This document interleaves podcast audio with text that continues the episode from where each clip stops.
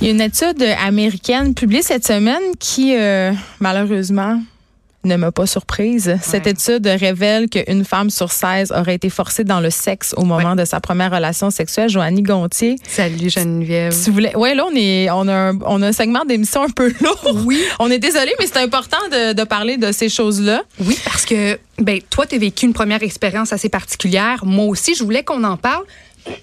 Excuse-moi. On se confie. Oui, avant, je voulais euh, quand même t'exposer euh, les, les, chiffres. C'est une étude qui a été menée, comme tu l'as dit, aux États-Unis euh, sur 13 310 femmes américaines entre 2011 et 2017. Ça, c'était avant le mouvement MeToo. Je trouve que c'est important de le dire. Oui, parce qu'on on pourrait penser que les chiffres auraient beaucoup euh, peut-être oui, augmenté. Augmenté, effectivement, ouais. parce que, bon, le mouvement MeToo, c'est très positif dans le sens que ça a permis à des femmes de dénoncer des gros cochons qui les ont abusés, agressés. Mais comme dans n'importe quoi, il y a de il y a des gens qui peuvent profiter, des femmes qui peuvent profiter de ce mouvement-là en quelque sorte. C'est pour certaines femmes aujourd'hui de se faire regarder avec un beau sourire par un homme dans la rue, c'est presque un viol. Là. Alors, je trouve Non, que c'est important. le- ça. C'est ça. Je trouve que c'est important de le, de le mentionner. Puis Justin n'a pas fait un MeToo à Bianca Andreescu. Bon, Juste que bon, ça soit clair. C'est ça. C'est important que On tu est que- en même place. Que tu le dises. ouais. D'accord.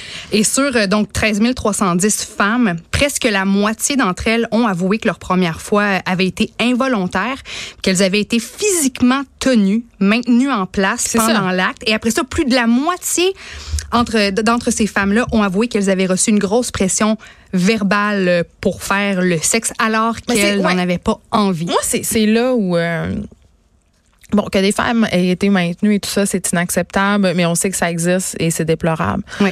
Mais je veux qu'on se parle de la pression. Parce que je sais pas si tu t'en rappelles. Et j'essaie d'en parler avec ma fille euh, qui, en- qui est entrée au secondaire cette année parce que je sais que euh, dans quelques années, parce que l'âge peut-être, bon, l'âge moyen de la première relation sexuelle au Québec, ça demeure 16 ans, mais c'est une discussion que, que j'essaie d'avoir avec elle avant le, le jour J. Qu'est-ce si que tu lui dis à Ben, ta cette pression-là, ben, c'est parce que je- ce que j'essaie de- d'enseigner à mes filles, puis aussi à mon gars, OK? Parce que je pense que tout le monde doit être au courant de cette affaire-là. C'est qu'en matière de sexualité, quand tu décides de faire des choses, faut que ça soit pour les bonnes raisons. Mm. Euh, parce que ça te tente. Pas parce que tu as l'impression que c'est ça qu'il faut que tu fasses. Oui. Parce que moi, je me rappelle, euh, tu sais, c'est évidemment, on avait beaucoup de discussions avec des amis euh, au début du secondaire sur notre première relation sexuelle. On sait que ça va arriver, tu sais, on en parle entre nous. Et il y avait vraiment cette pression-là. Elle, a fait, elle, a fait ça, toi, tu sais. Mm. Puis en même temps, une pression, puis une honte aussi, parce que les filles qui font trop d'affaires, puis ça, c'est un autre sujet, sont considérées comme des, des, des slots, tu sais, un peu. ouais, ouais. Donc, tu sais, on navigue là-dedans comme, comme parents, tu sais, en se disant euh, que c'est important que notre enfant se pose la question pourquoi je veux avoir une relation sexuelle, c'est quoi la vraie raison? Est-ce que c'est parce que ça me tente? Est-ce que tu considères que de la pression verbale devrait être considérée comme du viol? Parce que Laura Non. Hawks Ben du non. Harvard Medical School trouve que n'importe quel type de pression, que ce soit physique ou verbale, ça devrait être considéré comme du viol. Non. Je suis pas d'accord avec Je ça. pense que ça peut être considéré comme du harcèlement, par contre. Oui. Une inconduite sexuelle. Oui. Ça, oui. Mais un viol, Non, non, je ça, c'est, m'excuse. je, suis d'accord. C'est pas, c'est, pas un viol, pas du tout. Est-ce que toi, t'as été, est-ce que tu as ressenti une certaine pression dans, dans ta première fois? À toi? Un, t'avais quel âge? Est-ce que Ben, senti une on pression? va parler de ma vraie première fois parce que j'ai eu plusieurs fausses premières fois, mais je, je racontais notamment dans le Châtelaine il y a quelques années que j'avais été euh, attouchée par un moniteur de camp de vacances. Mhm. Euh, puis je racontais l'ambiguïté justement. Puis ça, on n'en parle pas assez souvent de cette ambiguïté-là. Moi, c'est un moniteur que je trouvais euh, de mon goût, mais qui, a- qui était majeur, puis qui était pas mal plus vieux que moi. Puis je l'ai suivi, puis il m'a rentré des doigts de force euh, dans ma culotte. Moi, euh, dans, dans l'idée euh, que je pouvais me faire euh, des relations sexuelles à 12 ans, je m'imaginais que peut-être qu'il allait m'embrasser, puis c'était vraiment le, le bout du bout, là, mais c'est pas du tout ça qui Ouais. s'est passé. Euh, donc, pour moi, ma première fois, entre guillemets, à moi, c'était ça. Euh, puis ça m'a pris longtemps avant de considérer que c'était une agression, parce qu'avant tout ça, je pensais que c'était de ma faute, parce que je l'avais suivi. Parce que je le trouvais beau, parce que j'avais envie qu'il m'embrasse. Ouais.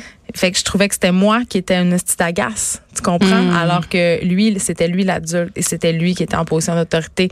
Mais après ça, évidemment, ma première relation sexuelle consentante, c'était avec mon chum de l'époque et son frère nous avait pogné. Oui. ça, c'est toujours. euh, J'étais très mal à l'aise. J'étais très Ben mal à l'aise, mais euh, je me rappelle quand même que la première fois que j'ai fait l'amour avec un gars, j'ai eu deux réflexions. Ouch. Puis le, la deuxième, c'est ah, c'est juste ça. C'est juste ça. Mais c'est sûr que la, la toute première fois, c'est pas, euh, tu sais, je veux dire, il n'y a pas des feux d'artifice qui. Non, mais on nous vend quand même. oui, mais quand même, euh, on, on nous vend quand même ça comme quelque chose qui va être magnifique, magique, incroyable. Puis tu fais juste, bon, ben. Moi, tu vois, ça. cette étude-là m'a fait penser un petit peu à mon histoire, puis je suis devenue mal à l'aise parce que il va falloir que je pèse mes mots parce que le gars en question, c'est quelqu'un que je respecte énormément. C'était mon premier chum avec qui euh, j'ai passé plusieurs plusieurs années. Je t'explique rapidement, puis tu me diras ce que tu en penses parce que je vis comme un, un malaise. J'ai toujours vécu un petit malaise, mais j'en ai jamais vraiment parler. Mm. J'ai eu mon premier chum à 16 ans. Il était un petit peu plus vieux que moi. Euh, c'était le gars cool euh, du secondaire.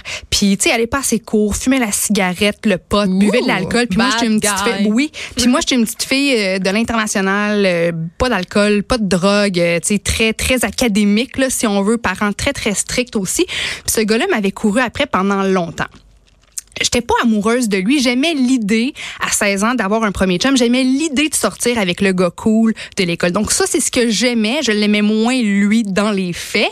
Mais après plusieurs mois, j'ai décidé sur de... Papier? Je l'aimais sur papier. J'aimais j'aimais le fait que les autres filles le voulaient, puis j'aimais qu'il qu court après moi. Mais je comprends tu comprends? Là. Ben oui. Mais j'étais quand même, tu sais, je veux dire, j'étais une fille assez... J'étais extrovertie, mais réservée dans, en termes de relations puis de sexualité. à ton affaire. J'étais à mon affaire. Fait que là, on sort ensemble, puis lui, s'attend que dans la première semaine, dans les deux premières semaines, on va, on va coucher ensemble. C'était pas ça, c'était pas le cas du tout. Je l'ai fait, tu sais, patienter pendant plusieurs, plusieurs mois. Mais lui, pendant tous ces mois-là, il s'essayait, puis il me mettait un petit peu de pression. Son but. Puis il me disait qu'il comprenait pas, on est chum blonde, on devrait, tu sais, on devrait sceller ça officiellement via le sexe. Oh là, là, là. Les, les, autres, la pénétration la, évidemment. Exactement, exactement. Donc tout au long des mois, là, ça a pris, je pense, sept mois avant qu'on couche ensemble. Puis tout au long de ces mois-là, ben, je sentais une pression de lui, mais aussi de mes copines qui avaient déjà passé à l'acte avec leur chum ou avec d'autres gars à gauche à droite. Mais moi, c'était pas du tout ma réalité. Puis j'étais, j'étais, j'étais gênée, j'étais pudique. Puis finalement, pas le goût? j'avais, j'avais, ben, c'est quoi, pas pas avec lui, je pense. C'est poche là, pauvre petit, parce qu'on est restés ensemble quand même pendant presque six ans. Là, tu vois, on, on, le salue. On le salue, on le salue. Aujourd'hui, très heureux. Il y a une blonde, trois enfants, ça va très très bien. Ses enfants. Puis, je veux peser mes mots parce que c'est un, un, bon gars. Puis ouais. j'ai eu une belle relation. J'étais très proche de sa famille. C'est pas une mauvaise personne, mais il m'a quand même fait sentir de la pression. Il s'est essayé à me taponner, à me toucher quand je le que je, je déplaçais ses mains. Puis euh, on avait un party dans un chalet où les gars et les filles dormaient. Euh, puis moi, j'ai jamais eu le droit de dormir à quelque part où il y avait les gars et les filles qui dormaient là. Puis pour une raison obscure, mon père a décidé à presque 17 ans que je pouvais dormir ben, là. À un moment donné, tu sais. C'est ça. Fait que là, j'avais comme laissé sous-entendre à mon, à mon copain que peut-être que ça allait se passer cette soirée-là. Mais je l'ai Dans un chalet bondé ça, de personnes. Mais on avait plein de chambres. C'était un gros chalet. La fille était millionnaire. Ses parents étaient millionnaires. Bref. Mais je l'ai fait parce que je sentais que je que je devais parce que là ça faisait plusieurs mois parce que là lui me faisait sentir une certaine pression parce que mes amis autour sentaient une pression. Fait que je lui ai comme dit garde peut-être que ce soir, peut-être que ce soir blablabla. mais toute la soirée c'est saoulé, il a fumé du pot puis rendu à, à, à, au moment où fallait que ça se passe, c'était il était pas capable. Il, il était pas capable. Classique. De, il était pas capable parce que c'était pas tu comprends ce que je veux dire, il était, ouais, ouais. Mais, mais, là le pauvre gars était tellement gêné, puis là il s'y prenait par tous les moyens pour physiquement pour que ça fonctionne. Tu veux dire Avec il une, bandait pas. Ben, c'est ça que tu veux dire. Ben, il bandait, il bandait, mais c'était pas, c'était pas assez si on veut. Il bandait, moi, je suis là, je te je sais, en tout cas, je te viens vraiment là. Oui. Elle gênée. Puis, elle est euh, rouge. oui, je suis rouge, je suis rouge. Je m'excuse. Euh, mais tu sais, mais non, écoute, il n'y a pas de problème. Je suis là, là pour dire je les vrais, ouvert quand même. Mais bref, il était là avec une lampe de, tu sais, il, il, essayait par tous les moyens physiquement de faire en sorte que ça se passe. C'était il a vécu objectif. un malaise, puis moi, je suis là, j'ai jamais vécu ça, je suis à poil, je, je suis gênée, je le fais parce que j'ai l'impression que je suis supposée de le faire. Finalement, ça n'a jamais fonctionné. Fait que le gars, mon chum, plutôt que de dormir avec moi dans le lit au moins, passer la nuit avec moi, il était tellement gêné, il s'est levé, il est allé dormir sur le divan au rez-de-chaussée. Puis le lendemain, écoute, Quelle il avait du malaise. Puis finalement, quelques jours après ça, on s'est réessayé, mais il y avait toujours de la bière, de l'alcool. Tu sais, c'était pas une, c'était, on n'était pas dans le Titanic. Là. Moi, je pensais que le gars allait, allait prendre soin de moi, allait me regarder dans les yeux. Tu sais, que ça allait être une expérience plus Ah, romantique ça, que dis, ça. C'est juste ça. C'est ça. C'était, c'était juste ça. Mais mon malaise, c'est que, tu sais, je, je, je, lisais l'étude, j'entends ton histoire à toi. Euh, je suis pas en train de dire que mon ex-copain, c'est un agresseur. C'est une mais lui, bonne il était- personne, il était- mais lui. il, il était peut-être même pas conscient que insister c'était pas correct. C'est ça. Fait que je me demande à quel point je veux pas enlever. Tu sais, je veux dire, c'est le, le- les femmes dans le sondage ont des témoignages, ont des histoires, mais je me demande à quel point est-ce que, euh, à, à quel point est-ce que est-ce que, est-ce que forcer quelqu'un ou le convaincre dans une relation sexuelle pour la première fois, est-ce que ça a le dos large un peu? Tu sais, moi, je, peut-être que selon l'étude, mon, mon ex-copain aurait pu être considéré comme quelqu'un, comme un agresseur ou comme quelqu'un qui m'a forcé dans la relation sexuelle parce qu'il mettait de la pression mois après mois, après mois, après mois. Je pense que c'est la façon dont l'autre personne le vit. Mm qui fait que ça peut être considéré comme une agression ou pas. Tu sais, insister, euh, insister lourdement, faire sentir l'autre euh, inadéquat ou poche euh, parce que il ou elle n'accepte pas nos avances ou refuse d'avoir des relations sexuelles, ben ça peut virer en harcèlement et ça c'est une inconduite sexuelle. Est-ce que c'est une agression sexuelle? À mon sens, non. Mm. Par contre, je sais que c'est important de parler à nos garçons de ça. Oui. Puis aussi, c'est tu quoi? Moi, je vais aller plus loin que ça. Euh, je trouve qu'on met trop d'importance sur cette première fois-là. On, on met tellement un capital symbolique, peut-être parce que pendant des centaines et des milliers d'années, la virginité, puis la première fois, c'était vraiment fortement chargé symboliquement. Tu n'avais pas le droit. C'est ça, c'était sacré. Fait on a un peu gardé cette idée-là. On s'est fait beaucoup vendre. Euh, ça doit être avec une personne que tu aimes, absolument. Ça doit être un moment spécial, absolument. Mm. Ça met beaucoup de pression et ça met, ça fait, ça donne aussi des situations comme ça que tu as vécu, c'est-à-dire, ben j'avais l'impression que ça allait être pis ça, puis nanana, puis il était sous, puis il a fumé un bat, puis c'est pas, tu sais. Mm. Je veux dire, euh, moi je dis la première fois, là, règle ça. Ouais.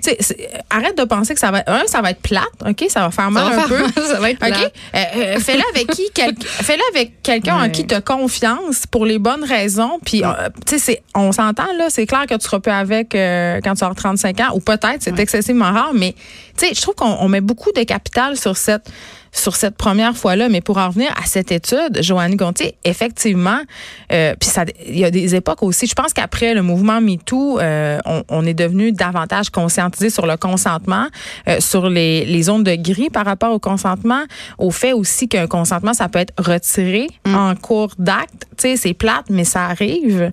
Et, et, puis aussi que peut-être euh, à un moment donné, insister, insister, insister, ben c'est peut-être un peu problématique. Mais je le répète, ce n'est pas une agression. C'est pas une agression. C'est une inconduite sexuelle. Voilà. Moi, je me suis rendue jusque dans l'acte parce que parce qu'il y avait insistance de la part de mon copain de l'époque. T'avais peut-être peur qu'il te laisse aussi. Ben, ben, en fait, j'ai en tout cas ça c'est un autre dossier, mais mais non pas vraiment parce que moi j'ai essayé à quelques reprises de, le laisser, mais il revenait toujours le, petit maudit. Ben, et tu oh. parlais Jen de, de, consentement. Écoute ça. Là, l'étude en question, ça concerne les femmes euh, américaines. Hein, mais au Canada, c'est estimé qu'une femme sur trois sera abusée sexuellement dans le cours de sa vie. Puis 50% d'entre elles auront moins de 17 ans. Puis selon le Mais Canadian abus là? Ben oui, ben c'est ça, c'est un, un, très bon point. Puis selon le Canadian Women's Foundation, 96% des Canadiens croient que tout rapport sexuel nécessite le consentement, tant mieux. Mais l'affaire, c'est que euh, seulement une personne sur trois comprendrait ce que c'est réellement le, le consentement. on veut tous, on veut tous du consentement, mais il y a juste une personne, un tiers des gens qui, qui savent vraiment qu'est-ce que qu'est-ce que ça veut dire, qu'est-ce que ça implique le consentement. Puis toutes celles qui ont vécu un premier rapport sexuel forcé, ben les études le prouvent, ont des, des, des, des problèmes de santé par la suite, des problèmes euh, psychologiques, des problèmes de santé en général, euh, des problèmes de reproduction, des, des, douleurs pelviennes et menstruelles, plus de grossesse non désirée, plus d'avortements euh, que, que les femmes qui n'ont pas senti une espèce de rapport forcé verbalement ou physiquement dans une première relation sexuelle.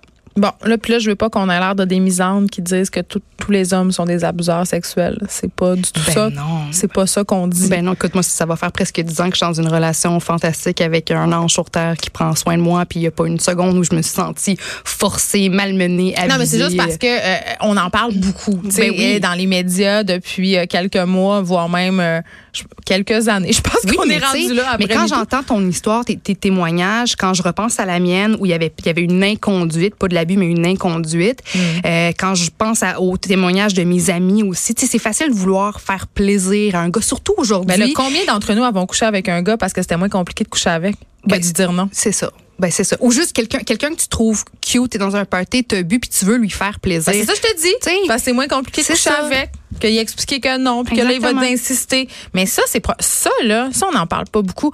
Moi j'en parle j'en ai parlé à un moment donné avec mes chums de filles et on soupait puis j'ai dit combien? Mettons Ici, là, mettons, c'est quoi? Y a-tu une, il s'assise ici, là, qui, qui a jamais couché avec un gars parce que c'était euh, moins compliqué? Puis tout le monde, tout le monde mhm. avait déjà fait, là. Tout le monde, on va régler ça, là. Après ça, je vais pouvoir m'en aller sans qu'il me gosse. C'était épouvantable. Ouais. C'était épouvantable. Tu sais, puis je me demandais même, j'étais comme pourquoi on fait on fait ça? Parce que techniquement, tu sais le gars, il fera pas ben t'es bien conne puis va t'en maudit. Il y en a qui ont des réactions de merde là, mais en tout cas, es-tu une fille es-tu une fille pudique? Non. T'es pas pudique? Hey, tellement pas là, non, même que en tout cas si t'habites euh, proche de chez nous, c'est sûr que tous mes voisins Tout le monde t'a vu marcher tout nu hein? Écoute, l'autre fois j'ai eu un eye contact avec un bricoleur pendant que j'allais me chercher une paire de bobettes là. J'étais comme ben écoute donc, il m'a vu tout. Hey, mais ça me dérange pas vraiment, c'est à un moment donné, mon chum me disait, j'aime bien, tu sais, mettons, arrête de faire ça. Si quelqu'un te filme, met ça sur Internet, j'étais comme, ben, honnêtement. Je veux dire, moi, mon corps n'est pas un temple sacré. Je veux dire, ben oui, je suis tout nu. J'ai un, j'ai un corps tout nu. Mais on passe ça à un autre appel? Moi, écoute, fous un peu. Chez nous, on marche tout nu, mais là, il y a des. Devant chez nous, l'espèce de logement on, on, partage, dans le fond, comme une terrasse. Ben là, c'est un Airbnb. Fait ouais. y a toujours plein d'étrangers. Mon chum, il dit, moi, je m'en fous parce que c'est jamais les mêmes personnes. Fait qu'au pire, s'il me voit ma caquette un samedi matin, ben après ça, il va repartir. Mais avec quelqu'un d'autre. avec ben, ça. C'est juste la pénis, c'est juste des seins. Mais tu vois, autant que je me considère comme quelqu'un d'extroverti, mais, euh, puis tu sais, comme là où je me promène chez nous tout nu, il n'y a pas de problème. Mais dans les rapports, dans l'intimité, dans les rapports sexuels, j'ai toujours été euh, en relation. J'ai pas eu beaucoup de chums, puis je suis ultra euh, gênée face à. C'est comme si c'est, c'est, tu sais, c'est personnel, puis je suis pas. Faut, tu sais, faut que je sente quelque chose, qu'il y ait une connexion. Que tu dans le cas de mon ex, c'était mon meilleur ami. Fait que c'est sûr qu'à la longue, on a pu développer quelque chose de smart dans le lit, mais après ça, tu sais, j'ai pas entre mes relations, j'ai pas daté, j'ai pas juste frenché à gauche, à droite, j'ai pas couché à gauche puis à droite. Il faut vraiment que je chante quelque chose avec quelqu'un qui a une connexion. On est très différents. Oui.